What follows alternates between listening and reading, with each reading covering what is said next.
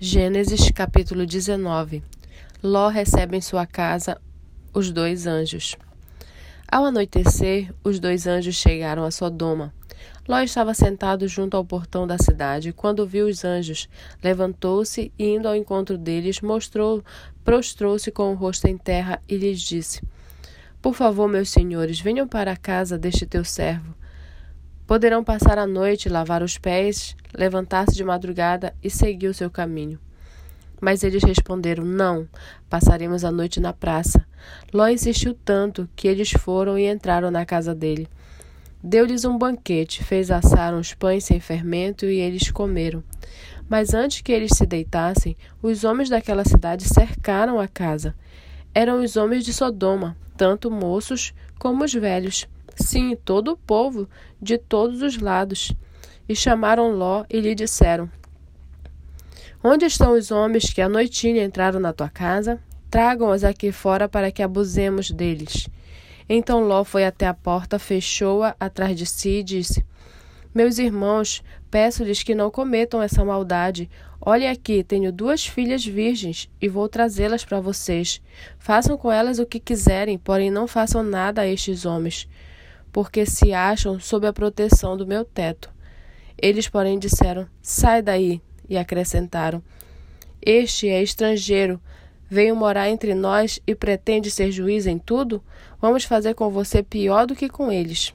E atiraram-se contra o homem, contra Ló, e se aproximaram-se para arrombar a porta. Porém, os homens, estendendo a mão, puxaram Ló para dentro e fecharam a porta, e feriram de cegueira os que estavam do lado de fora, desde o menor até o maior, de modo que se cansaram a procurar a porta. Então os homens disseram a Ló: Você tem aqui mais alguém dos seus? Genro, filhos, filhas, todos quantos você tem na cidade, faça-os sair daqui pois vamos destruir este lugar, porque o seu clamor tem aumentado, chegando até a presença do Senhor, e o Senhor nos enviou a destruí-lo.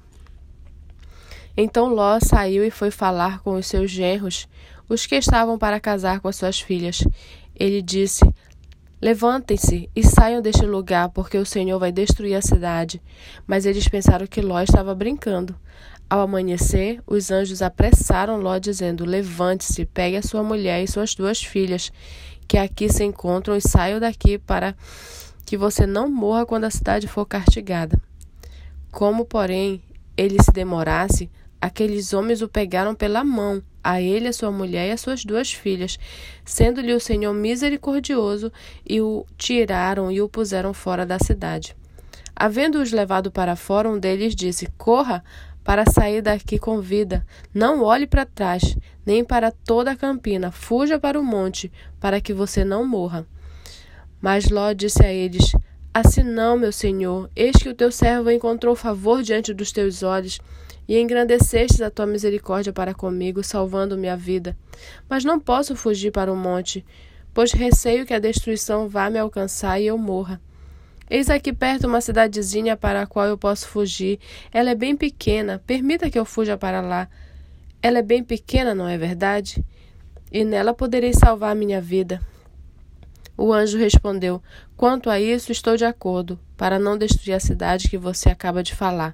Vá depressa e refugie-se nela, pois nada posso fazer enquanto você não tiver chegado lá. Por isso a cidade recebeu o nome de Zoar.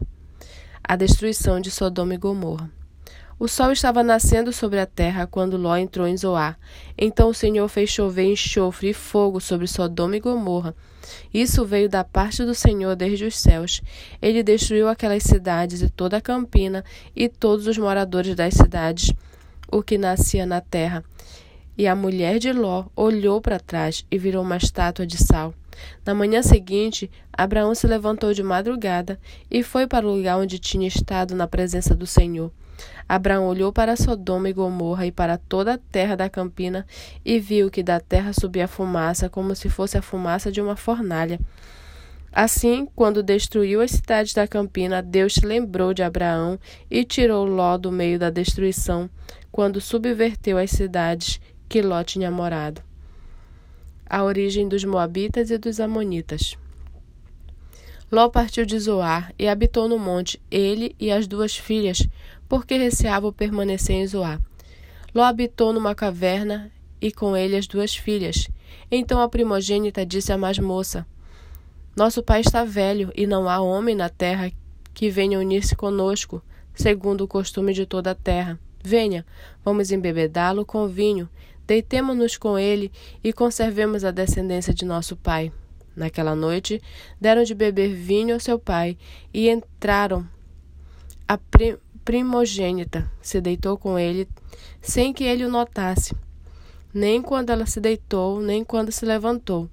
No dia seguinte, a primogênita disse à mais nova: Ontem à noite deitei-me com meu pai. Vamos embebedá-lo também esta noite. Entre e deite-se com ele, para que preservemos a descendência de nosso pai. De novo, naquela noite, deram de beber vinho ao seu pai, e entrando a mais nova se deitou com ele, sem que ele o notasse, nem quando ela se deitou, nem quando se levantou.